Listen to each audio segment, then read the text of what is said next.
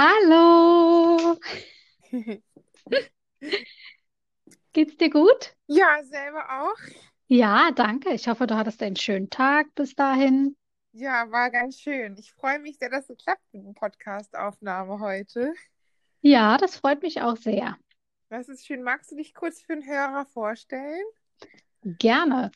Ja, ich bin die Mama von dem kleinen Lex, auch bekannt unter Lex Kämpfer des Herzens auf Facebook und Instagram. Und ähm, habe noch einen großen Sohn, den Leo, der ist sieben. Ja, und wir leben zusammen als Familie zu viert in Berlin.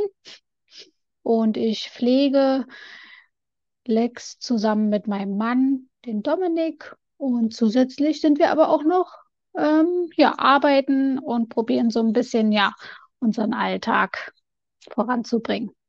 Ja, ich finde es sehr schön. Ich finde, ihr seid richtige Vorbild-Influencer. Ich weiß nicht, ob du das Wort kennst, Influencer. Ja, den kenne ich. Der wurde schon öfters gefragt, ob wir uns denn als Influencer betiteln würden. Und ich glaube, dass das können wir. Mhm. Magst du gerne kurz erklären, was Influencer ist für den Hörer? Ja, also, also ich würde sagen, aus äh, von meiner Meinung her ähm, ist Influencer, dass man nicht nur mit einem besonderen Menschen zusammenleben muss, sondern dass man sich auch dafür einsetzt, dass Inklusion wirklich de an der Gesellschaft mit teilhaben hat und kann. Und ähm, ja, das muss nicht immer, wie gesagt, mit einem besonderen behinderten oder kranken Menschen sein, sondern dass man halt auch als ähm, ganz normalen Menschen sich dafür einsetzt, dass wir teilhaben können, ganz normal am Leben in der Gesellschaft, ohne ausgegrenzt zu werden. Ja, das, vielen Dank nochmal für die Erklärung. Ich finde das auch. Ich finde auch gerade Influencer ist einfach der Influencer mit Sinn, der wirklich was Sinnvolles macht und sich für Ja. Menschen einsetzt, die vielleicht nicht so für sich selber kämpfen können. Mhm. Ganz besonders finde ich es auch so toll, dass du das als Mama machst. Und viele sind halt, dass man irgendwie Leute selber irgendwie an die Öffentlichkeit gehen oder manche sich gar nicht so richtig trauen und dass du auch für dein Kind so wirklich eine Kämpferin bist, eine Löwenmama. Ja, das muss es auch sein. Er kann ja an sich jetzt nicht äh, so kämpfen und das versuchen wir. Mhm. Ich finde es auch toll mit eurem, ähm, in, ähm, auf in Instagram habt ihr so einen tollen Account, hattest du eben auch schon gesagt, den Namen, Mhm. Und dass ihr das wirklich so auch öffentlich macht. Und ähm, magst du noch mal gerne kurz sagen, was der ähm, kleine Lex so, was ihn so besonders macht, anders als andere Kinder? Boah, was macht ihn besonders? Ich glaube, jede Mutter würde ihr Kind besonders nennen, egal mit oder ohne Special Effects, äh, wie ich es auch immer gerne so nenne. Aber ich würde sagen, dass Lex ein Kämpfer ist, wie der Name auch schon der Instagram- und Facebook-Seite ist, weil er allein schon ähm, so stark und gut gekämpft hat in seinem so kurzen Leben. Er ist ja gerade mal drei und hat schon so viel hinter sich und hat uns als Mensch und Familie gezeigt, äh, dass es sich lohnt, auch zu kämpfen. Ähm, und er ist so ein Sonnenschein, er geht damit so normal um, sage ich jetzt mal. Und manch ein anderer würde, ja, vielleicht nicht so gut damit umgehen können, was Lex jetzt schon durchgemacht hat. Und das alleine schon bestärkt, uns weiterzumachen. Und ähm, was genau, also er hat ja ähm, verschiedene ähm, Erkrankungen oder was genau, gibt es da irgendwie einen Fachausdruck oder so? Ja, genau. Ähm, er hat äh, Pierre-Robin-Sequenz mit einer Lippenkiefer-Gaumenspalte und das Golden-Haar-Syndrom. Das sind so sozusagen die Betitelungen dafür. Pierre-Robin-Sequenz bedeutet, ähm, das sieht man auf alle Fälle immer nach der Geburt direkt als Baby, dann ist das Kinn nach hinten verlagert, fliehendes Kinn nennt sich das auch. Mhm. Und oft haben die Kinder das Problem, dass die Zunge keinen Tonus, keine Spannung hat und dann auch in den Halsrachen gelangt oder halt reinrutscht und somit auch die Luft abschnürt. Das war bei Lex auch der Fall. Zusätzlich ähm, zu dieser Konstellation kam natürlich noch eine Lippenkiefer-Gaumenspalte hinzu, ähm, wo halt der weiche und der harte Gaumen, der Kiefer und die Lippe betroffen ist. Die war gespaltet. Sie nannte sich oder nennt sich bei Lex auch laterale Lippenkiefer-Gaumenspalte, weil die an der Nase entlang hoch zum Auge ging. Und das Golden Haar-Syndrom ist meist einseitig, oft auf der linken Seite und hat bei Lex zur Auswirkung, dass er kein Ohr hat, kein Außenohr und auch kein Gehörgang. Er hat nur so ein Knubbel. Wir nennen diesen Knubbel oder dieses Ohr Nemo-Ohr, weil der Nemo auch so eine kleine Flosse hat. Dann hat er links kein Kiefergelenk. Da fehlt komplett der Kiefergelenk links und ein, ein Ast von, von dem Unterkiefer. Das heißt, es verschiebt sich noch zusätzlich der Kiefer nach links hinten, zusätzlich zu dieser Pierre-Robin-Sequenz, wo halt wirklich auch da das Kinn betroffen ist und nach hinten ähm, verlagert ist. Und ähm, ja, sein Auge ist äh, verschoben. Das, äh, die eine Augenhöhle links ist auch tiefer und größer als das andere. Das sind aber so Kleinigkeiten. Aber das sind so die Hauptsachen bei dem Golden-Haar-Syndrom. Das ist meist einseitig. Äh, mit Ohranhängsel kann das noch dazu kommen. Die hatte Lex auch. Die wurden schon wegoperiert. Genau, das ist, sind erstmal die ganzen Baustellen und Krankheiten. Hm, das ist ganz schön viel. Und, aber ich finde, er ist auch immer super glücklich. Er sieht auch immer super glücklich aus aus allen Bildern, weil es natürlich auch Wahnsinn für drei Jahre schon so viele OPs und mhm. so. Ja. Wie, weißt du noch, wie viele da insgesamt bisher jetzt schon waren, so in seinem Leben? Ja, er hatte jetzt äh, neun OPs. Die neunte OP war jetzt äh, letztes Jahr am 30.11. Und genau, neun OPs hat er schon hinter sich und einige werden bestimmt noch folgen, vier bis fünf könnte man jetzt schon so ungefähr planen und der Rest wird dann wahrscheinlich auch so Korrektur- und Schönheits-OPs werden. Aber das München, die, die Kiefer-Lippenspalte ist ja eigentlich schon gar nicht mehr so zu sehen. Ne? Nee, das ist also, ist also super geworden. Ne? Total ne? super, ja. Die, die, die Lippe wurde letztes Jahr im Juli geschlossen. Mhm. Und jetzt äh, im, äh, im November am 30.11. war es dann der Mundwinkel, der ist ja auch nach links verzogen gewesen und der ist jetzt auch geschlossen. Also das ist toll, weil es sieht wirklich so aus, als wenn da nie was gewesen genau, wäre. Genau, genau. Das ist echt schön geworden. Da haben wir echt eine Koryphäe in dem Bereich. Ähm, die Berliner und auch teilweise Deutschland, der Lippenkiefergaumen spalten. Kinder und Eltern kennen Frau Dr. Schmidt. Und äh, sie macht das echt, echt wirklich richtig gut. Ich habe da auch rüber gehört, dass es da so eine Petition gab, dass ähm, Lippenkiefer, Gaumenspalte gerade zu, trotz Corona nicht ausgesetzt werden soll, wollte, weil die Eltern sich auch da eingesetzt haben, ganz aktiv. Genau.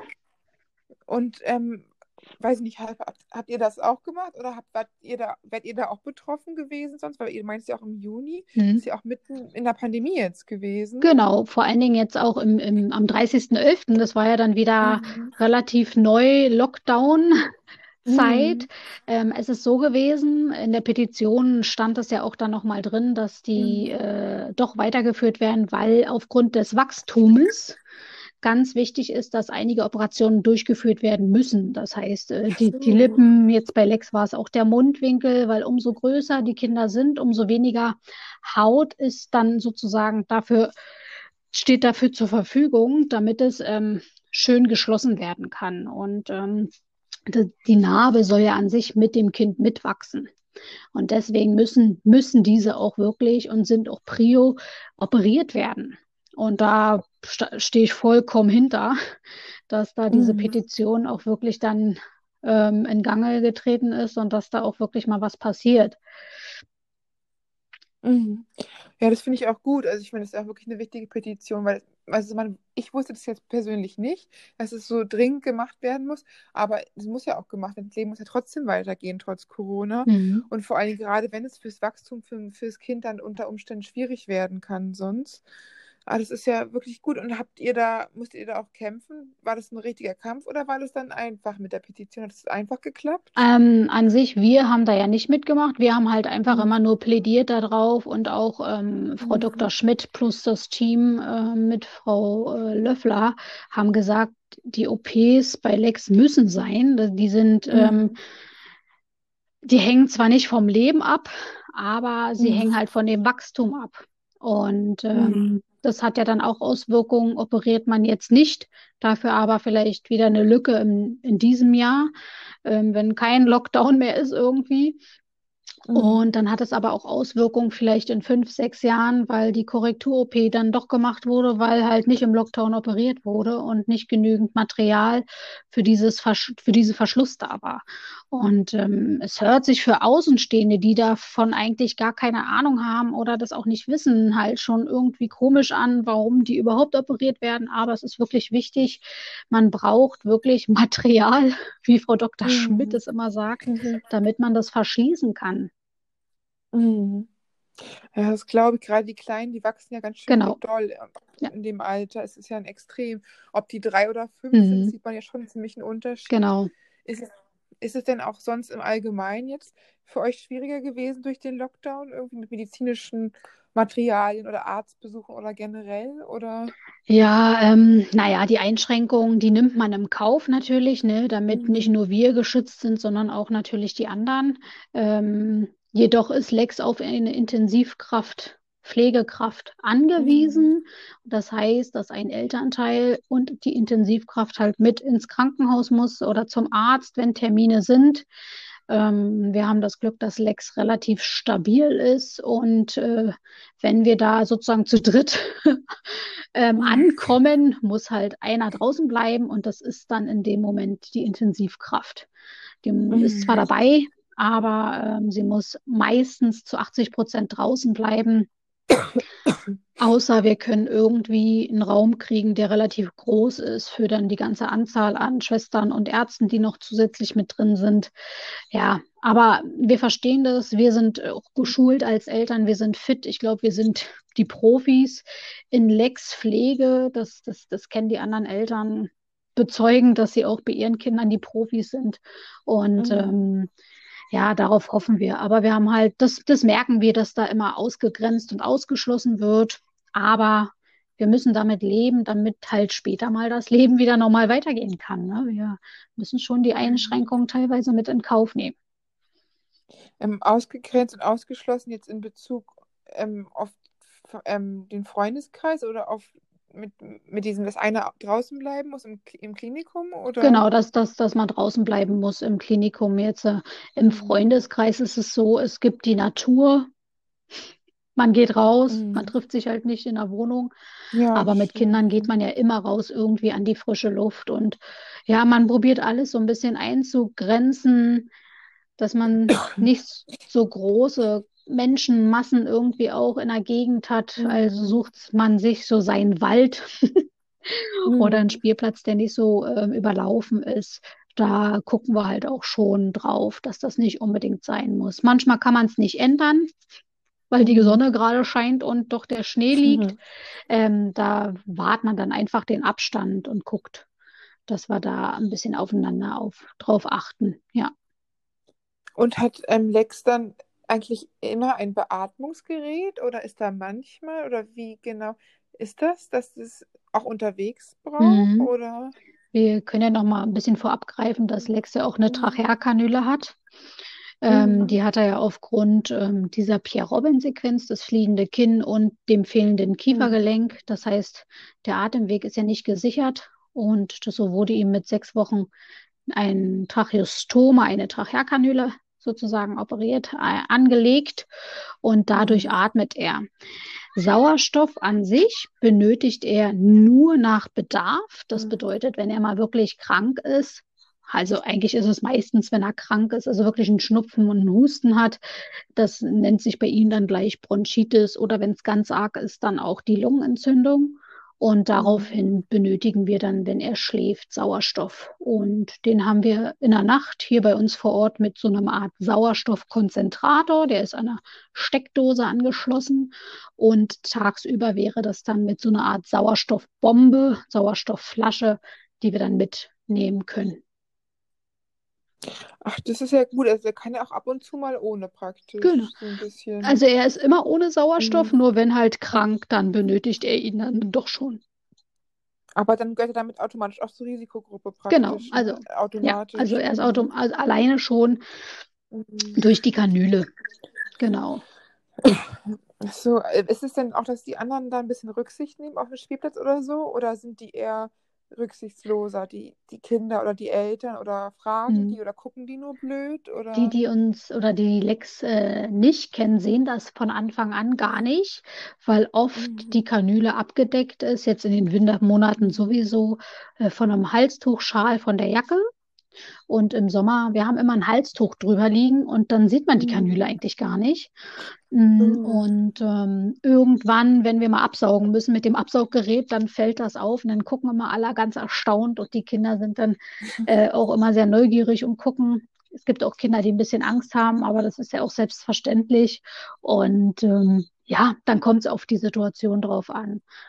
Mir ist wichtig, eigentlich nicht wegzurennen und auf einen anderen Mhm. Spielplatz zu gehen. Das ist kontraproduktiv. Ähm, mir ist es wichtig, Fragen zu stellen, auf einen zuzukommen. Und ich sehe eigentlich meist schon den Eltern an, sie wissen nicht, was sie machen sollen. Dann gehe ich schon auf die drauf los und zu und sage, hey, habt ihr Fragen oder geh ins Gespräch und dann kommen die schon automatisch. Genau. Das finde ich schön, dass du so offen bist und Leuten das erklärst, weil manche sind ja einfach irgendwann auch genervt, wenn man dann irgendwie das zum 80. Mal erklären muss, bei alle Fragen oder so. Ich weiß nicht, gibt's, gab es da auch so negative Kommentare schon mal oder Leute, die einfach irgendwie nicht gucken wollten, weil sie unsicher waren? Oder sind die im persönlichen Gespräch eher netter, freundlicher? Naja, also mir fiel nur ganz früher war das mal, da ist mir das da so aufgefallen, dass äh, immer mal welche geguckt haben oder getuschelt, die waren dann aber auch gleich weg. Ähm, da war ich jetzt auch noch nicht so firm, um ehrlich zu sein, um auch mit der Mhm. Situation mit Lex umzugehen. Ne? Man muss ja selber auch erst lernen dann. Mhm. Mit der Situation äh, umzugehen. Und ja, jetzt ist es so, wenn sie tuscheln und dann direkt abhauen, dann ist es so, dann wollen sie einfach ihre Unerfahrenheit weitertragen in die Welt hinaus. Das können sie gerne machen. Mhm. Ähm, aber sonst habe ich die eigentlich schon am Zipfel und kann mit denen dann reden. Und ich Mhm. hatte bis jetzt noch keine, überhaupt keine negativen im persönlichen Sinne ähm, Kommentare oder ich sag mal Beleidigungen auf dem Spielplatz oder unterwegs. Ähm, das Ganze findet mit den Beleidigungen halt viral statt. Das äh, Mhm. schöne anonyme Internet wird dafür natürlich ausgenutzt, dass äh, Lex auch beleidigt oder auch gemobbt wird. Und ähm, ja, also mir war es irgendwann klar, wir haben ein öffentliches Profil äh, in den Medien und ähm, es sehen alle, es sehen auch die, die es nicht sehen wollen und ihren Senf dazugeben. Das können sie gerne machen, da sind sie aber bei mir an der falschen Adresse, weil ähm, ja, entweder kläre ich sie mit auf oder antworte ganz lieb und nett, äh, was die meisten dann verwundert, ähm, versuche sie mit aufzuklären und probiere sie einfach auf unsere Seite zu ziehen, dass die mit uns gemeinsam gegen solche Kommentare halt auch kämpfen. Ja, und die meisten sind dann stumm. Ich biete denen auch an, dass man sich treffen kann, jetzt in der Corona-Zeit dann halt nur medial per, keine Ahnung, Zoom-Meeting, Videokonferenz. Aber es geht halt keiner drauf ein, weil sie halt Angst haben. Mhm. Ja, man muss halt gucken.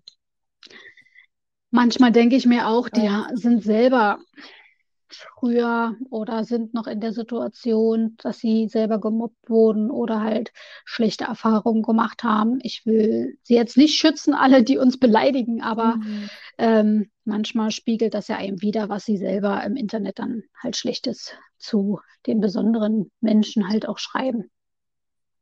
Aber ich finde es halt wirklich ganz schlimm. Ich muss mal sagen, wenn man schon Leute wie uns als Erwachsene blöde Kommentare schreibt, kann man noch so rüberstehen, aber ist auch schon unter aller Sau. Aber vor allem Kinder, ich meine, kleinen Kindern, äh, da böse Kommentare zu schreiben, ich weiß nicht, was man da menschlich irgendwie für ein emotionaler menschlicher Abfall sein muss, wirklich Menschen random zu beleidigen im Internet. Wenn man nichts zu sagen hat, soll man einfach gar nichts sagen, aber beleidigen und da irgendwelche Kommentare öffentlich zu schreiben, dann wahrscheinlich auch am besten von Fake-Profilen, weil zu Mhm. Also das finde ich wirklich schlimm. Ich finde auch, dass es da irgendwie andere Gesetze geben muss. Total. Das beleidigt, das ist ja kein rechtsfreier Raum im Mhm. Internet. Nee, total. Also ähm, das sehe ich genauso. Und wenn ich diese Sachen lese, bin ich natürlich auch erschüttert und traurig. Mhm. Aber um ehrlich zu sein, Zeit kann ich mir nicht zurückwünschen und nicht zurückkaufen oder sonstiges. Und die Mhm. Zeit, die ich dann in diesen Ärger aufwende und vielleicht auch nicht die Zeit in meiner Familie, ne, die ist mir das mit so kostbar. Dann Mhm. nehme ich es an, schreibe den und wenn die noch mal was erzählen wollen, dann sollen sie was erzählen, aber ich lasse es auch an, nicht an mich heran, weil das, das, das wird ja dann bei Mhm. mir auch selber dann die Verarbeitung ist ja dann oh, negativ, ich bin schlecht drauf, ne, ich habe dann auch keine Lust zu spielen Mhm. mit den Kindern. Das hat dann immer Auswirkungen auf andere, also auf unsere Familie und das möchte ich nicht und das ist war ich Mhm. schon von Anfang an. Also ich bin auch so ein Mensch, so ein Lebemensch, so so Mhm. optimistisch und äh, ja, vorausschauend und ein glücklicher, fröhlicher Mensch. Da will ich mich nicht von anderen runterziehen lassen, weil sie einfach keine Ahnung haben. Aber das finde ich halt auch, finde ich auch ganz schlimm, dass sie überhaupt urteilen über irgendjemand, überhaupt sich das Recht rauszunehmen, ihren Senf irgendwo zuzugeben, wo sie gar keine Ahnung von Mhm. haben. Und kannst du irgendwie sagen, wie oft ist es so, jeder Hundertste, der dir schreibt oder der einen Kommentar schreibt oder statistisch oder ist, wie oft jemand da blöd ist? Kann man da ungefähr so eine Statistik ungefähr Boah, da sagen? bin ich ehrlich, ich kann da nicht viel zu sagen. Ich kann jetzt die Beleidigungen an zwei Händen abzählen, die teilweise Mhm. öffentlich unter den Kommentaren geschrieben werden. Dann können sie es alle lesen oder mir auch per Nachricht Mhm. zukommen lassen. Ähm, ich weiß es nicht. Es gibt natürlich auch vielleicht Profile mit besonderen Menschen, die relativ viel kriegen. Mhm. Da kenne ich auch einige, die total viel Konter Mhm. kriegen. Ich weiß jetzt nicht, ob es daran liegt, wie die Mhm. antworten, ob sie antworten. Ja, ich denke mir dann immer nur so, die denken, man regt sich auf und beleidigt die mit, stellt sich mit denen auf eine Ebene und ähm, mobbt sich gegenseitig.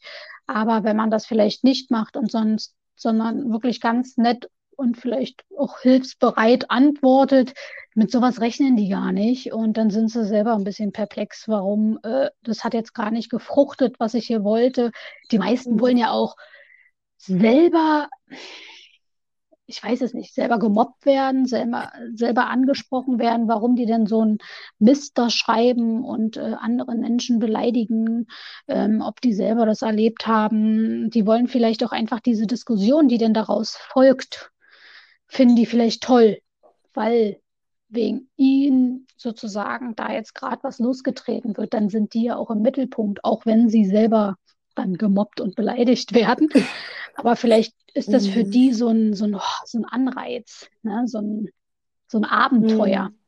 Adrenalin. Vielleicht zu wenig, ja, vielleicht zu wenig Aufmerksamkeit und haben dann lieber Genau, negative Aufmerksamkeit gar genau, keine ja. Aufmerksamkeit. Aber das ist halt echt schlimm. Also ich finde es auch, es müsste auch alles ruhig gemeldet werden. Jeder einzelne Kommentar, jede blöde Nachricht. Und ich meine, dass überhaupt schon irgendein Mensch auf der Welt sowas macht. Oder dass da überhaupt jemand da wagt, dann da irgendwas runterzuschreiben Mhm. oder so. Also ich, und, oder ist es denn auch vermehrt, dass wenn einer was sagt, dass dann auch andere dazukommen? Oder Immer, ist es. immer. Genau, also es ist, so, also es ist immer so, dass man, ja, ein blödes Kommen, ein Mhm. blöder Kommentar wird drunter geschrieben, es wird jetzt gerade vielleicht beleidigt, Mhm. dann kommen natürlich Mhm. zu 99 Prozent die ganzen Mhm. ähm, Follower, die einem hin- hinter einem stehen und einen bestärken. Und dann gibt es da aber auch immer so ein, zwei Mhm. Prozent vielleicht noch, die das auch so sehen und die da mit drunter schreiben oder dann daraufhin private Nachrichten. Ähm, Krass. aber die gibt es immer. Na, und das ist halt das Problem der Aufklärung. Ja. Ne? Also man muss wirklich gucken, dass man da von klein, von Pike auf aufklärt, dass es, dass alle Menschen auf der Welt gleich sind. Nur mit schwarzen Ja. Haaren, blonden Haaren, grünen Augen, dicker, dünner Mhm. Nase, einem Bein im Rollstuhl. Ne? Mhm. Ja, ich finde es halt so schlimm, ne? Ich, das ist eigentlich eine aufgeklärte Gesellschaft. Wir leben ja nicht irgendwie, weiß ich nicht, vor 500 Jahren, aber trotzdem verhalten sich einige wie die Barbaren, dass sie da Kinder irgendwie ihr, das Recht an ihre Existenz nehmen wollen. Ich frage mich, was, was das, was, wer, dass sie denken, wer sie sind, ob sie denken, dass sie Gott sind, dass sie über andere Menschenleben Mhm. urteilen. Es ist überhaupt sowas zu wagen, das finde ich so krass. Also ich kann es gar nicht in Worte fassen, ne? Sowas von schlimm, dass sie sich da aufspielen und statt zu sagen, Wahnsinn toll, was du das machst, dass du dich aufklärst und dich für viele Leute einsetzt, stattdessen da rumhacken. Ich meine, du hast dich auch für andere Leute, hast ja auch Mhm. Richard, ähm, von Kerstin so geholfen. Ich glaube, den Kerstin Held, genau. viele. Genau. Ist ja auch eine ziemlich bekannte ähm, Mama. Die hat ja auch vier Kinder mit ähm, Schwerbehinderung Mhm. adoptiert, hat auch ein Buch geschrieben und ma- macht da auch ganz viel. Und die hat auch mit dem, diesem Koch, ähm, wie heißt das, mit dem. Genau, Ding. Diese Finger durcheinander. Knochenleitungshörgerät, genau. Genau, denen ganz doll geholfen. Ich meine, das ist wirklich, wirklich was, ist ja wirklich ein Account mit Mehrwert. Das ist ein Account, wo man Leuten hilft. Ich meine, wenn die gegen irgendwelche Influencer schießen, die da für einen Post tausende von Euro kriegen, obwohl sie nichts machen, außer ihren Po in die Kamera zu stecken, kann ich noch irgendwo verstehen. Ne? Aber gegen Leute, die wirklich andere helfen, das ehrenamtlich machen und Menschen helfen, die vielleicht ähnliche Sachen haben, es ist einfach auch die falschen Leute, auch die, Hm. sie da schießen, finde Das ich. auf alle Fälle. Die denken vielleicht halt, ne, dass äh, sie uns weiter unterbuttern Mhm. können, wie es ja schon größten Teil der Gesellschaft ja dann doch noch macht.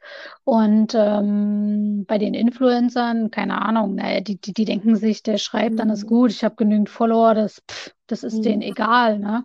Mhm. Aber ähm, ja, mir ist wichtig der Mehrwert, ähm, dass man sich untereinander helfen kann, Mhm. aufklären. Dafür sind die Medien auch da, ähm, weil man kriegt nicht mehr so viel von der Gesellschaft mit, ne? Und ich glaube, der Mehrwert, dass man sich als Mhm. Familie austauschen kann, eins zu eins, ist besser, Mhm. als wenn vielleicht irgendein Arzt sagt, ja, es könnte sein, dass es diese Hörgeräte gibt, aber es gibt auch diese, wenn das der Mhm. Arzt überhaupt mal sagt. Oft wird gesagt, hier, das gibt's und dann ist gut. Und das muss aber nicht immer gleich das Mhm. Beste sein. Ja, und ähm, das ist halt Mhm. total schön, dass man da helfen kann. Und wie jetzt Richard von Kerstin Held, dass man jetzt Mhm. sehen kann, wie er hören lernt. Oh, das ist, das, äh, das Mhm. öffnet mir das Herz und das ist mehr wert wie eine Million, tausend, hundert Follower, wo ich dann vielleicht ein paar Euros verdiene, Mhm. ist mir mehr wert dieses Lächeln und diese Freude als sowas. Ja. Mhm. Ja, das finde ich auch. Ich habe es auch, hatte auch Tränen in den Augen. Ich fand das ganz rührend, weil er ist ja schon acht und das erste Mal überhaupt mit Mhm. acht zu hören. Da sieht man ja auch, wie lange ihm eigentlich so was Wichtiges Hören Mhm. entgangen ist. Und dass es jetzt erst anfängt und trotzdem so dankbar dafür ist. Und wenn man halt wirklich sieht, dass da Mütter sich untereinander so gut unterstützen können, jede Mama für ihr Kind irgendwie die Superspezialistin ist, viel besser als irgendein Arzt, der es irgendwann mal im Buch in der im Medizinstudium Mhm. überschlagen hat, irgendwie so ein Kapitel oder so. Und dass da auch wirklich ähm, Mamas oder Betroffene viel, viel besser aufklären können, als irgendwelche Leute von außerhalb oder die irgendwie, weiß ich nicht, hunderttausend Patienten haben und irgendwie alles nur so Genau. oberflächlich können. Hattet ihr denn auch irgendwie, weiß ich nicht, eine Gruppe oder Hilfen oder irgendwas? Die, die, weil man muss sich ja Ja, erstmal da reinfinden in das das auf alle Fälle. System, ne? Also wir hatten Glück, will man jetzt nicht sagen, aber ich sage es jetzt mal, wir Mhm. hatten das Glück, dass wir in der Familie leider auch schon einen Pflegefall hatten. Das ist meine Nichte, die Lea, die Mhm. wurde nur anderthalb Jahre, ähm, war auch schwerst Mhm. krank und auch behindert und ist auch daran gestorben. Sie Mhm. hatte so ein schönes Leben hier auf Erden bei uns. Wir haben ihr alles ermöglicht und jetzt macht sie Mhm. Party oben zusammen mit Uroma und Uropa und wacht über uns. Ähm, dahingehend hatten wir schon ein Mhm. bisschen Input bezüglich Pflegegeld und Schwerbehinderung. Mhm. Da hat meine Schwester uns so ein bisschen noch unterstützt. Und alles weitere, ähm, ja, haben wir in Selbstinitiative und Recherche eigentlich so ein bisschen herausgefunden. Es gibt zwar das Internet, es gibt Elternberater in Krankenhäusern, aber so das wirkliche Leben, die Mhm. Familie und äh, den Input zu Mhm. bekommen, was für Möglichkeiten man hat mit einem schwerbehinderten Kind zu Hause, das wird keinem so richtig erzählt. Denn es sind auch Mhm. Gelder, die natürlich äh, gezahlt werden. Darauf hat man Anspruch, aber es gibt auch Gelder, die ein bisschen versteckt bleiben, weil ja, die müssen ja nicht in Anspruch genommen werden. Und wenn sie nicht in Anspruch genommen werden müssen, Mhm. Ne, dann, dann muss die Kasse das halt auch nicht bezahlen. Und aber man hat Anspruch darauf und man sollte diesen auch nutzen. Und das ist wichtig. Ja, und das haben wir alles aus auf Mhm. Eigenrecherche und Erfahrung eigentlich herausgefunden. Man will ja das Beste für, dann für sein Kind, ne? Man will ja nicht nur ähm, Mhm. den B-Arzt, sondern den besten Arzt, den es gibt Mhm. und die beste Untersuchung und die beste Therapie, damit wirklich ähm, das Leben für Lex lebenswert ist, für das, was er hat an Leben in dem Sinne. Und gibt es da ähm, mit diesen ganzen, ist ja auch schwierig mit den Antragstellen, oft wird ja auch was abgelehnt und so. Gibt es da irgendwie eine allererste Anlaufstelle, wenn Eltern jetzt wissen oder sie haben gerade ein Kind bekommen oder wissen, sie bekommen ein Kind mit ähm, Behinderung oder mit Schwerbehinderung, wo sie allererste Stelle hingehen können? Wirklich, wo jemand sagt, der ihnen hilft, eins zu eins, weil da mhm. sind tausend Sachen, die dann gemacht werden muss. Jedes Kind ist ja ein also eine ganz schöne, erstmal die Anschaffungskosten und so, Babybettchen und so, und dann ist ja noch, noch mal neu, noch zusätzliche mhm. Herausforderungen. Ja, genau. Also ähm, natürlich ähm, Google it, sage ich immer ganz viel. Wenn man wirklich viel mhm. googelt, äh, findet man sehr viel heraus. Und wenn man die richtigen Schlüsselwörter eingibt, auch natürlich auch noch mehr. Das habe ich selber gelernt. Ja, aber für die wichtigsten Gelder und Anträge mhm. ist natürlich einmal die Kasse wichtig, die Pflege- oder Krankenkasse. Wenn es halt wirklich auch um Pflegegeld gibt, äh, mhm. geht, dann muss die Kasse da aufklären, was es für Möglichkeiten gibt. Dann gibt es die Ämter, mhm. die Jugendämter, die die ganzen, ja, Teilhabe am gesellschaftlichen Leben, Eingliederungshilfe nennt sich mhm. das, gibt es halt noch mit mhm. hinzu oder das Landespflegegeld. Das sind, ja, das sind diese Anlaufstellen jetzt, wo man Hilfe, Jugendamt, genau, das ist ja mit, das ist ja alles so zusammen, wo man dann auch das Kindergeld bekommt, ganz normal. Ähm, das sind die Kassen und Hilfen, die ich sagen würde, wo man zuerst einfach mal anrufen soll, um mal Input zu bekommen. Aber ob dass der Input mhm. von den Kassen zum Beispiel da wirklich so gut ist, mhm. wage ich zu bezweifeln. Manchmal hat man ja jemanden am. Telefon, oh, hm, das weiß ich nicht, ich bin jetzt neu, ähm, mm. da müsste ich mal nachfragen oder die haben einfach gar keine Ahnung von dem Thema oder erklären irgendwas falsch oder lassen es so hinten runterfallen ne, und erklären es nicht, weil es Gelder sind, die ja, wenn sie nicht beantragt werden, einfach nicht gezahlt werden. Und das ärgert mich so ein bisschen. Mhm. Und da probieren wir halt auch allen Eltern, die ich irgendwie kenne und die fragen, einfach mal aufzuklären, was gibt es, Verhinderungspflege, Entlastungsleistung. Das sind so Sachen, mhm. die, die, die ganz wichtig sind und da probiere ich Input immer zu geben. Klar, es ist immer aufwendig mit den ganzen Anträgen und da durchzuschauen und durchzugucken. Mhm. Ja, aber da, da muss man durch. Da muss man einmal durch. Und ja, gibt es denn da auch was, wenn zum Beispiel Eltern jetzt nicht wussten und jetzt schon ein Kind haben, das sechs oder so ist und jetzt wissen, dann ist denen entgangen in den letzten Jahren was, können die das auch rückwirkend beantragen bei manchen oder ist es dann einfach ja, weg? Ja, bei den meisten ist es weg, weil oft ist es ab Antragsstellung. Mhm. Das heißt, wenn das Kind jetzt sechs ist, so. na, dann, dann, und man stellt jetzt äh, im mhm. Januar, 15. Januar den Antrag, dann dauert es natürlich mit mhm. der Bearbeitung, ne? Wahrscheinlich in der Corona-Zeit mhm. jetzt noch mhm. mehr und noch länger. Dann dauert das halt auch noch vielleicht vier oder so, fünf, nicht Wochen, sondern Monate. Und dann hat man dann halt auch eine Nachzahlung. Okay. Ja, das, das, das geht auch. Mhm. Aber oft ist es die Antragstellung. Aber genau, es kommt halt darauf an, auch was beantragt wird. Ja. Aber ah, das ist ja wirklich, also ist ja wirklich auch irgendwie ein bisschen gemein, dass es Eltern so schwer gemacht, dass sie dann wirklich für alles einzeln kämpfen müssen. Äh, und vor allem manchmal habe ich auch gehört, das ist auch beim Raul Krauthausen, dass es wirklich oft so ist, dass es wirklich man für jeden dann irgendwie Widersprüche einlegen muss, ob blinde Menschen Kleidung bekommen, die von beiden mhm. Seiten zu tragen ist.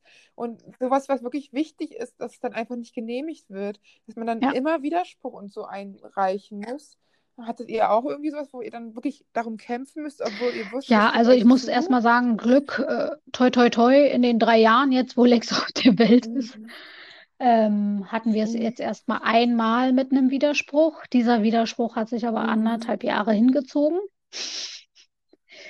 Es ging um das Landespflegegeld, kennen nicht viele, aber es kennen bestimmt die, die ähm, blind oder taub sind.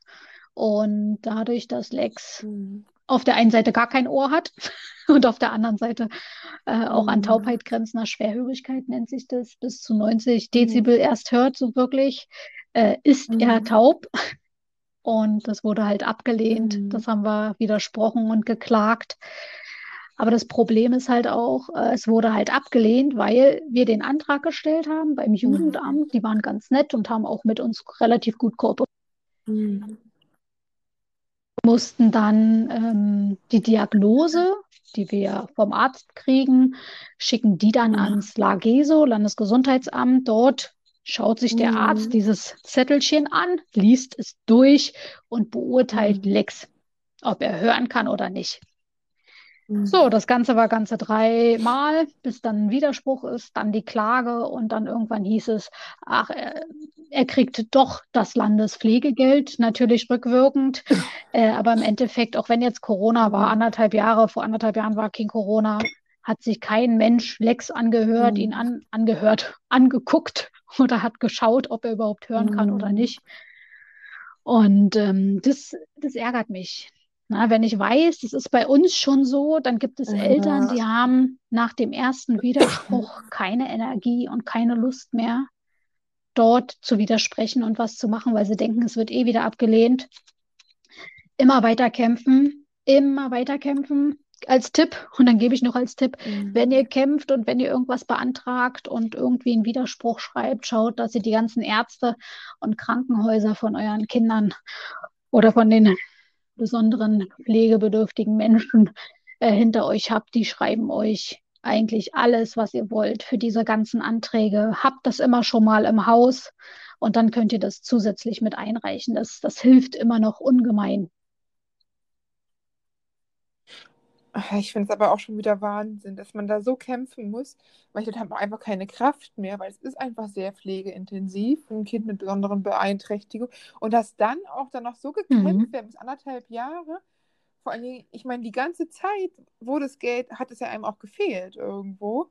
Weil man muss ja auch dann selber aus eigener Kasse, ist es ja immer nur, dass es, Mhm. man hat ja immer Oh mehr ja. Ausgaben mit einem Kind mit Behinderung. Und es ist ja nie so, dass man irgendwie das sagen kann, es ist, selbst wenn man die ganzen Gelder hat, das ist auf null wie ein anderes Kind, ist ja trotzdem Mhm. noch viel, viel, viel mehr Ausgaben. Und das finde ich halt einfach so gemein. Und vor allen Dingen gerade sowas wie Hören, das ist ja schon elementar, wenn Ja. einem ein Sinn da irgendwie fehlt und dass das in Frage gestellt wird. Man hätte das Kind ja auch einfach sofort einladen können, Mhm. später und mal einfach checken können. Wir suchen, wir suchen uns das ja nicht aus. da, Wir sagen ja nicht einfach oder die Ärzte sagen ja nicht, das ja, Kind, das Kind ist an Taubheit grenzender Schwerhörigkeit, heißt das ja, äh, jetzt äh, taub oder schwerhörig in dem Sinne mhm. auch. Ähm, das suchen wir uns ja nicht aus und die Ärzte denken sich ja da auch nicht irgendwas aus. Ja, wir ja, erschleichen uns ja nicht, wie manch ein anderer, äh, ich sag mal im normalen Fall, jetzt nicht mit Besonderheiten, irgendein mhm. Geld, sondern wir haben da Anspruch drauf. Und äh, Mhm. ich finde es halt eine Frechheit, weil viele haben die Kraft nicht und den Mut und einfach die Energie nicht, weil die Mhm. Energie fließt in die Familie, wenn man mehr Kinder hat, halt auch in die Geschwisterkinder Mhm. und natürlich in die Pflege wirklich von dem pflegebedürftigen Kind. Bei uns ist es in die Pflege von Lex. So. Und dann Mhm. hast du nicht nur 24 Stunden, dann hast du 28 Stunden, ne, Mhm. vielleicht mit ein, zwei Stunden Schlaf, wo du nur an so einem Mhm. Mist rumhängst, Ja. weil du irgendwas widersprechen musst und rennst hin und her. Weil die, die haben auch immer so eine Fristen, diese Widersprüche. Teilweise muss man ja auch alles beachten, wenn man noch zwei Kinder hat und arbeitet und es ist ja tausend Dinge, Als Tipp, was ganz wichtig ist, es gibt Fristen für die Widersprüche. Es reicht aus, dass man erstmal in der Zeit des Widerspruchs widerspricht. Da muss man nichts einreichen, noch nichts. Da schreibt man, Mhm. hiermit widersprechen wir fristgemäß. Mhm. Ähm, weitere Infos, Diagnosen, Briefe, Beschreibungen, keine Ahnung, was man dazu braucht, halt, äh, werden nachgereicht. Dann ist der Widerspruch wirksam. Ihr müsst Mhm. nicht gleich nach zwei oder vier Wochen Mhm. irgendwas nachreichen. Nein, ihr könnt das Mhm. schreiben und dass ihr das dann im Nachgang so- sozusagen hinsendet. Wichtig ist, dass einfach nur schon widersprochen wird. Ja, vor allem gerade in der Pandemie, da Mhm. kann man ja nicht mal so schnell zum Arzt. Oder so muss man ja gerade mit Kind, die zur Risikogruppe gehören, ist es ja noch mehr ein Risiko. Also ich finde es halt einfach auch so, so Wahnsinn, dass ich meine, es überhaupt geglaubt wird, dass irgendjemand einen Antrag stellen würde auf etwas, was ihm nicht zustehen würde in so Ja, einem Bereich. Also ja, macht es ja geht, keiner Spaß mit. Also ich glaube, dass kein Mensch auf der es Welt geht halt immer ums würde. liebe Geld. Die Kassen wollen sparen, Mhm. ob es der Ja. Rollstuhl ist, der natürlich angepasst werden muss aufs Kind, ne, oder auf die Mhm. bedürftige Person, ne, damit Mhm. er nicht irgendwelche Stellen bekommt, Druckstellen vom Sitzen. Ja, das ist, das ist das, das liebe Geld, ne? Wenn es ein Billigmodell gibt, warum, wenn der sich nicht beschwert, dann lassen wir ihm den, ne? Aber eigentlich hat er auch Anspruch äh, auf einen wirklich schönen Rollstuhl, ne? Oder mit Motor oder wirklich angepasst an ihn, ne? Als Beispiel jetzt, ne? Aber das ist immer das schöne, liebe Geld. Mhm. Ja, das ist schlimm, sowas. Also ich, ich finde halt auch gerade sowas, das sind lebensnotwendige Sachen wie ein Rollstuhl, wie eine Brille. Brillen muss man ja auch selber Mhm. bezahlen. Ich kenne es ja selber als Kurzsichtige.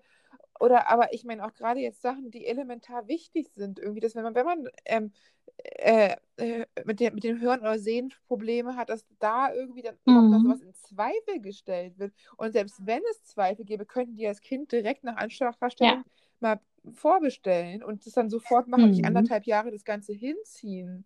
Also das sind ja auch wieder Nerven und Zeit und diese Widersprüche kosten ja auch Zeit. Die Ja. Arztbesuche kosten Zeit. Das ist ja auch alles, was abgeht von der Pflege, vom Arbeitszeit. Ja auch überbewertet mal schlafen. schlafen oder so. Ist es natürlich, ne? Also es sind noch nicht nur diese Ele- Elementarteile, es sind auch lebensnotwendige äh, ähm, Hilfsmittel. Da hatten wir jetzt zuerst letztens mit der Kasse so einen Clinch, dass unsere, wir haben ja einen Versorger, der uns versorgt mit den ähm, Hilfsmitteln, zum Beispiel wie die Kanüle für Lex und ähm, die Filter sind dabei und noch die ganzen Stoma-Pflegehilfsmittel. Die Kanüle ist ja lebensnotwendig für ihn. Wenn er die nicht hat und er irgendwann nicht mehr atmen kann, dann stirbt er. Und da ging es um unsere Lieferung und unsere Bestellung und die wurde abgelehnt. Und ähm, ja, Man kriegt ja auch pa ja. Panik und Also es war ein Hin und Her dran. und ein Heckmeck. Der Versorger, den wir haben, der ist echt top. Der setzt sich da gut ein und der kennt auch sozusagen das Wirschu, wo wir hier in Berlin ansässig sind. Wir sind gut mit dem Wirschu verbunden. Dann gibt es da ein paar Schreiben, die Mhm. geschrieben wurden. Aber es war ein Hin und Her, bis da wirklich dann wirklich unsere Bestellung ähm, bestätigt und ja, dann doch ausgeliefert wurde. Ähm, Da waren wir zum Zwischendran und haben gesagt zur Versorgerin, wir bezahlen das selber für den kurzen Moment und sind auch aus allen Latschen gefallen, dass äh, so eine Kanüle 300 Euro oder so eine Filter, die auf die Kanüle kommen, so 250 so ein Packen kostet. Und äh, wenn man sich dann Mhm. überlegt, dass die Kasse sagt, naja, es gibt aber Verträge, die die Versorger mit den Lieferanten schließen, da haben sie ein Kontingent von 500 Euro, wo ich mir dann so denke, und wo ist der Rest von unserer Bestellung, wenn ich nur 500 Euro zur Verfügung habe? Und da frage ich mich echt, es Mhm. gibt andere Familien, die in diese Verträge reingedrängt werden. Ich sag mal, es machen nicht die Familien, es machen ja die Versorger, sozusagen, die die Familien beliefern. Aber da sind ja auch denen die Hände gebunden, wenn dann da so eine komischen Verträge geschlossen werden, dass nun so viel, so und so viel an Hilfsmitteln geliefert wird. Wir machen ja hier auch kein Lager auf und verkaufen und machen damit Millionen. Nee, nee, die brauchen wir selber. Also das, das fand ich auch schon, das war jetzt echt wirklich zum Ende des Jahres, war das auch nochmal so ein i-Tüpfelchen, wo ich gesagt habe, mir tun leider, also uns ist es passiert, aber mir tun die anderen Familien leid, die einfach da kein, keine Energie mehr zu haben, die schon planlos auf dem Boden liegen, weil sie immer nur Widersprüche und irgendwelche Absagen haben. Die tun mir leid und die werden auch nicht aufgefangen. Und da hoffen wir halt auch wirklich mit unserem Format von Lexkämpfer des Herzens so ein bisschen für die auch da zu sein, Mut zu machen, aufzuklären, dass da wirklich noch, da muss noch Energie hinter sein, dass die das schaffen und ihren Widerspruch durchkriegen. Auf jeden Fall, weil ich meine, sowas, man kann nicht einfach mal 250 Euro aus eigener Tasche bezahlen, gerade vor Weihnachten, ungeplant so eine hohe Ausgabe für ein paar Filter. Ich weiß auch nicht, was sie sich denken. Es gibt auch Mütter, die alleinerziehend sind, vielleicht Mhm. einen Ja. Beruf nicht weitermachen können oder so. Und weil sie die Pflege des Kindes haben und dann, ich, wenn da nichts Ja. da ist, Das, das, mich, das ist das Schlimmste. So irgendwie. denke ich nämlich auch. Was machen die? Was machen die, wenn die nicht das Geld haben? Ja, ja, vielleicht besorgen sie es irgendwann oder so, ne? Manche haben das vielleicht dann doch noch mal, aber ich sag mal, im Endeffekt habe ich auch Mhm. genügend Geld, kriege ich immer irgendwie, ob es ein Kredit ist, an, an, an Mann oder an die Frau, sage ich jetzt mal, wenn Mhm. für Lex irgendwas Großes ansteht, Mhm. was vielleicht die Kasse nicht bezahlt oder so, was vielleicht super ihm hilft in den Therapien und, und vorankommt, das bezahle ich. Also, weil ich wäre das Bestmögliche, dass er so gut und so schönes Leben halt auch wirklich hat mit den Einschränkungen, die er jetzt schon hat. Nee, aber eigentlich sollte es auch nicht sein. Eigentlich sollte es einfach von der Kasse bezahlt werden, weil dass man ja. dann selber von seinem Geld sich das abknapsen muss, kann eigentlich auch nicht sein, weil ich meine, niemand hat sich eine Behinderung ausgesucht, aber wird da bestraft mit Mobbing, Mhm. wird bestraft mit irgendwie Widersprüchen, die man geben muss. Und statt das zu sagen, dass den Leuten so einfach wie möglich machen, denen einfach eine Broschüre geben, wo man ab, ähm, die direkt gucken kann, wo man das alles beantragt und so viel wie möglich helfen, dass man dann noch Steine in den Weg ähm, von Behörden gelegt kriegt. Das finde ich einfach wirklich schlimm. Oder sowas mit Filtern. Ich finde auch, die müssten einen irgendwie drei, vier Monate im Voraus, gerade in der Pandemie, Filter geben, weil Ja. was ist denn, wenn mal so eine Notsituation ist? Man braucht ja auch ein paar Mhm. Sachen, man kann ja immer mal irgendwas passieren Ja, wir bestellen, wir, wir bestellen ja auch die Filter zum Beispiel ist, so, dass wir ähm, einen guten Vorrat haben. Falls Lex mal wieder krank wird, dann benötigen wir relativ viel. Das Problem ist aber auch, dass wenn wir bestellen, mm, dauert es an die 14 Tage. Das war jetzt schon 14 Tage die letzten paar Male und ich will es nicht auf Corona mm, schieben, sondern auf die Bearbeitung. Wird es jetzt da nochmal mm, genehmigt? Müsste da nochmal angerufen werden? Ist es überhaupt auf Lager? 14 Tage hat es erst gedauert, dass das überhaupt genehmigt wird, dass die Versorgerin das wegschickt. Das heißt, wir planen jetzt schon, also wir planen eigentlich noch weiter im Voraus. Und dann kommt es teilweise gerade so knapp an. Das war jetzt die mm, letzten paar Male, da kann unsere Versorgerin nichts dafür. Die hat das meist schon da. Sie braucht nur die Bestätigung, das Ja und mm. das Go, dass das übernommen wird. Und das dauert manchmal echt Ewigkeiten. Und also wir waren echt, manchmal waren wir schon kurz vor knapp. Huh, wir brauchen wieder Filter. Und ähm, ja, und dann gibt es halt natürlich auch ein Herz. Unsere Versorgerin hatte der auch schon da und manchmal schickt sie uns das dann schon vorab einfach ein, zwei Pakete, weil was willst du denn anderes machen? Du brauchst die, sind lebensnotwendig, ja. Also, Mm. und dann, Ja, und dann, ich denke mir mal, und dann, wenn was passieren würde und irgendwie jemand auf die Barrikaden geht, weil im schlimmsten Fall ein Kind stirbt, weil die Krankenkasse da wieder geschludert hat und irgendwas nicht genehmigen will, dann heißt es, ach, vielleicht erhöhen wir doch mal das Kontingent mm, oder wir machen den Weg, den Lieferweg und den ja, Bearbeitungsweg leichter. Dann, ne? Es muss ja immer erst was passieren, dass auch wirklich äh, der Rest da mit Konsequenzen zu leben hat. Ne? Es muss immer irgendwas mm. Schlimmes passieren. Ja. Oder werden sogar nach den Eltern in die Schuhe geschoben, nach, nach dem Motto, sie haben sich ja Mhm. nicht drei Monate vorher gekümmert oder so. Also das finde ich auch so schlimm. Ich meine, ihr denkt mit, ihr organisiert alles richtig, aber was macht jemand, der alleine ist, der vielleicht noch arbeiten muss, komplett äh, und Mhm. dann irgendwie sich verkalkuliert oder irgendwas passiert. Und es kann ja tausend Dinge sein. Und ich finde halt, es, Ja. es kann eigentlich nicht sein, dass es an den Eltern hängen bleibt. Dass diese ganze Kämpf, und es ist ja auch nur, weil ihr so gut ähm, kämpft für euer Kind, wenn, wenn so Mhm. ein Kind jetzt keine Eltern hätte oder a- abgegeben worden wäre, da würde ja keiner sich kümmern. Da wäre ja keiner, der so dahinter wäre und der so aufpassen würde. Und das finde ich halt so schlimm, dass es einfach, dass immer noch man irgendwie für sein Genau. Grundrecht auf Leben so kämpfen muss. Statt dass alles durchgewunken wird und schnell gesagt wird, okay, wir gucken, was braucht das Kind, wir geben alles sofort und wir geben es ein halbes Jahr im Voraus, damit, falls Mhm. Corona ist, irgendwelche Lieferengpässe, dass sowas nicht ist und dass man sich dann immer alles von sich aus und diese Ja. ganze Kraft Ja, muss man auch aber dann irgendwann, man ist ja ein. Gewohnheitstier als Mensch, irgendwann hat man das automatisch, wie das der wenige Schlaf. Ne, gewöhnt man sich ja immer dran, ne? Mhm. Aber weil du sagtest ja noch, Nee. ach, dann plane ich drei Mhm. Monate im Voraus. Ja, aber wenn ich diese Bestellung jetzt abgebe für drei Monate, in Anführungsstrichen, Mhm. ist es ja zu teuer. Ist ja zu teuer. Weißt du? Ist ja zu Mhm. teuer. Stimmt, ja Wird ja wieder noch. abgelehnt. Mhm. Ne, das sind so eine Sachen, äh, wo ich mir dann denke, Mhm. natürlich darf man, natürlich darf man nichts Mhm. horten oder hier irgendwas verkaufen. Das ist alles natürlich verboten, medizinische Mhm. äh, Hilfsmittel und Produkte. Aber ah, man muss schon mal, also da muss man schon mal ey, Abstriche ziehen, da die Kasse und müsste sagen, ey Leute, das ist Bedarf und das, kaufen oder Mhm. kaufen, das bestellen wir nicht einfach so, um reich zu werden, sondern einfach nur, Mhm. um unser Kind am Leben zu erhalten, ist ja meistens bei denen, oder einfach nur die Versorgung zu sichern. Ich frage mich halt auch, warum da so rumgegeizt wird an so einer Stelle. Ne? Also ich meine, es ist ja wirklich lebensnotwendig. Man sagt ja uns bei uns auch nicht, Mhm.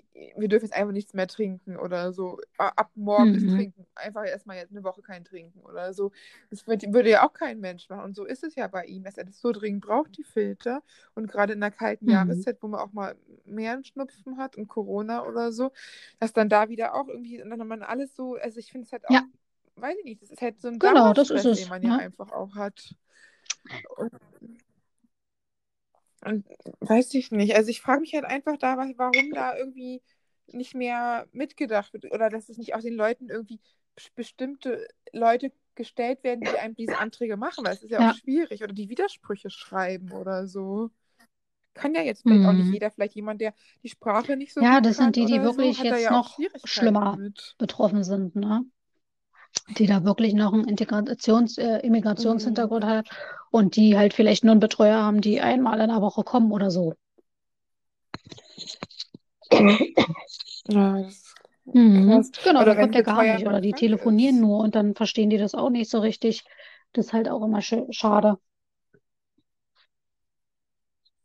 Habt ihr denn da jetzt einen Ersatzbetreuer noch oder so? Oder ist, wie, habt ihr mehrere, dass es immer, Also er an immer einen sich, äh, ja, wir haben hat? Pflegedienst bei uns ähm, in der Familie.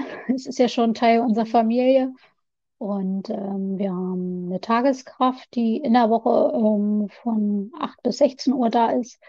Und wir haben eine Nachtschwester, die ist meist von 22 bis 8 Uhr morgens da. Und ähm, wir haben das Glück, ein Bestandsteam zu haben von den beiden. Die sind fest und die sind wirklich schon fast von Anfang an dabei. Aufs Holz klopfen, dass sie nicht irgendwie zu dem nächsten Pflegedienst, der mehr bezahlt gewandert ist, sind. Und ähm, darüber hinaus haben wir halt Mhm. auch so 450 Euro Kräfte, die immer mal ein, zwei Nächte abdecken. Oder wenn die Tageskraft im Urlaub oder krank ist, gibt es auch mal, wenn jemand da ist, halt auch wirklich nochmal Ersatz. Aber im Endeffekt ist es so, wenn die Damen nicht da sind ähm, oder unsere Pflegekräfte, dann müssen wir halt ran. Weil man kennt es ja in Krankenhäusern, überall, Mhm. es fehlt Pflegepersonal, vor allen Dingen auch wie bei Lex, äh, intensivmedizinisches sowieso. Und ähm, die Nächte sind nicht zu Mhm. 100 Prozent abgedeckt. Und wir haben es aber so geplant, dass es halt zum Wochenende geht, dass wir halt am Wochenende die Nächte selber machen. Ähm, und wenn es mal am Tag ist, haben wir noch ein Glück zum so einen kleinen Ausgleich. Ähm, vom Jugendamt haben wir auch die Eingliederungshilfe. Das ist die Gloria bei uns. Das ist eine Einzelfallhelferin. Die kommt zweimal in der Woche und die kann manchmal dann auch noch zusätzlich einen Tagdienst abdecken, wenn wir Glück haben. Und, und kommt dann, ne, wenn wir sie jetzt nicht hätten oder jemand anders vielleicht, der jetzt nicht so spontan und flexibel ist, dann geht es natürlich nicht. Dann müssen wir hinhalten in dem Sinne, ja. Ja, aber wirklich voll, also wir haben 20 Stunden am Tag, die belegt werden können oder müssen oder dürfen. Und die können wir jetzt nicht, die können wir zu 80 Prozent, 75 Prozent wird sozusagen unser Kontingent überhaupt ausgeschöpft. Mhm. Ja, vor allem, es ist ja auch Wahnsinn, wie viele Leute dabei sind. Die müssen ja auch alle irgendwie Corona, Mhm. Also dürfen ja kein Corona haben. Und es ist ja wahrscheinlich auch jetzt noch viel mehr Stress. Ähm, nicht. Ähm, die so? Pflegekräfte wie sind halt ist das? wirklich bei ihren Bestands, äh, Bestandspflege, sage ich jetzt mal. Das heißt, ähm, wenn wir so. im Krankenhaus sind, hat unsere Tageskraft immer noch eine andere Pflege, wo sie hin kann, damit sie auf ihre Stunden kommt. Und wir sind die, die Hauptpflege, die Bestandspflege. Mhm.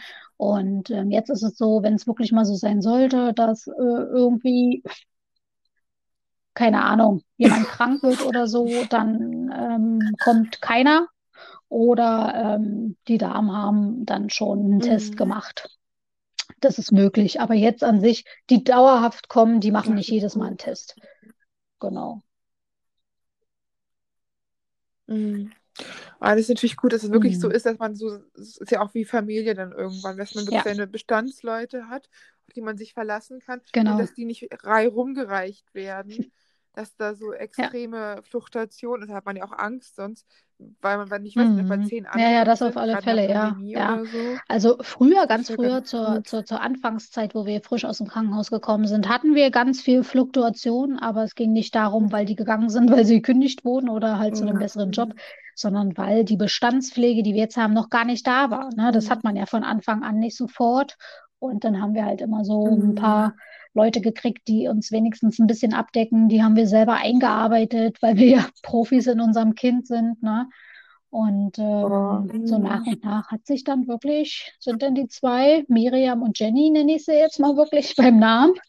Und Gloria, unsere Einzelverhelferin, das mm, ist wirklich äh, top. Also da haben wir echt Glück, weil das ist, äh, ich glaube, 30 Prozent der ganzen Gepflegten haben das Glück, so eine, so eine beständige Pflege zu haben. Mit den gleichen Pflegern. Bei den anderen ist das so eine große mm, Fluktuation. Das ist nicht so schön. Und das kann man aber auch nicht ändern, weil halt, ne, der Mangel besteht, ne? Ja, das stimmt. Also, es ist wirklich toll. Ich find, bewundere auch, wie ihr das als Eltern gemacht habt, wie ihr euch auf euer Kind spezialisiert habt, wie ihr trotzdem noch arbeitet und auch den anderen Sohn nicht vernachlässigt und dann auch noch so aktiv seid, mit eurem Profil und anderen Leuten helft. Hast du noch irgendwie einen Abschluss, so einen Tipp für die Leute, wenn sie jetzt sich gerade ganz in so einer Situation befinden und gar nicht wissen, wie, Hm. was sie machen sollen, wenn sie gerade ein Baby auf die Welt gebracht haben oder gerade schwanger sind? Was sie machen können Ja, also das Wichtigste ist eigentlich, so? wenn man ein Kind bekommt, egal ob es besonders oder nicht besonders ist, das Elternsein. Das lernt man ja auch nicht in einem Workshop sechs Monate vorher an sechs Wochenenden, Mhm. sondern man wird hineingeschmissen und man lernt, man lernt, lernt, lernt, Eltern zu sein.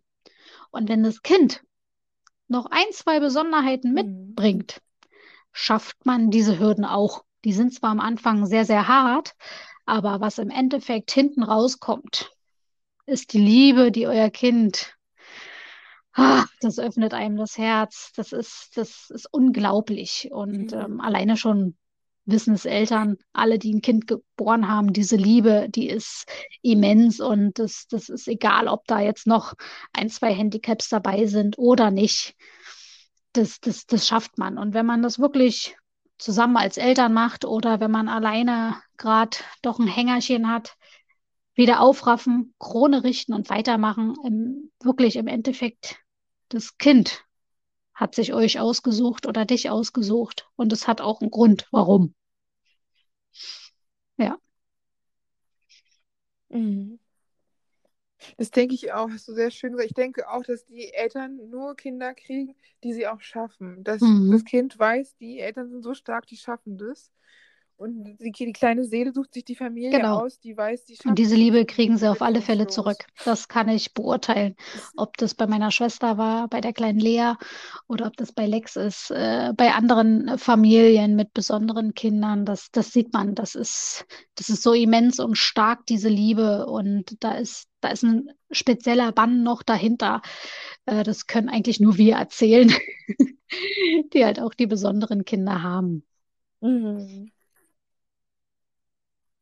Ja, ich finde auch, die sind auch sehr empathisch. Ich habe mich auch um behinderte Kinder gekümmert vor der Pandemie und ich habe auch gesehen, die Kinder sind halt auch unglaublich loyal und die halten auch zu einem. Das ist ganz was ganz Besonderes und es ist so eine gegenseitige, ganz feste Hm. Liebe und das, auch selbst obwohl es nicht mehr meine eigenen Kinder sind, trotzdem habe Ja, ich das schon das gemerkt. ist Es auf alle Fälle. stärker sein, wenn es die eigenen sind. Gerne. Ja, ganz, ganz vielen Dank für das tolle Interview. Das war mir eine Freude. Das hat, ich finde auch, du hast sehr vielen Leuten Mut gemacht und auch die Augen Ich hoffe es. Das ist nämlich unser. Credo. Aufklären, Mut machen, Optimismus schöpfen und versprühen, ähm, positiv durchs Leben gehen, auch wie scheiße der Tag vielleicht gerade war. Im Endeffekt ähm, kommst du nach Hause und hast deine lieben Menschen um dir, genieße das. Und das ist das Wichtigste. Und ich habe genug davon. Ich will das abgeben und will auch helfen. Das hilft mir selber auch ungemein. Danke. Das ist ganz, ganz schön. Vielen, vielen Dank. Und das Sehr Interview schön. kommt dann am 11. Januar Ach, ich raus. freue mich Dann, auch.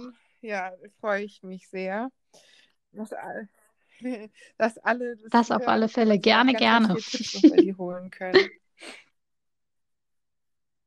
und folgt alle.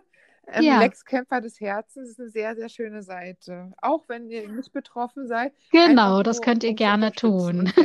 Danke, schaut vorbei, wir freuen uns. Danke dir. Vielen Tschüss. Dank.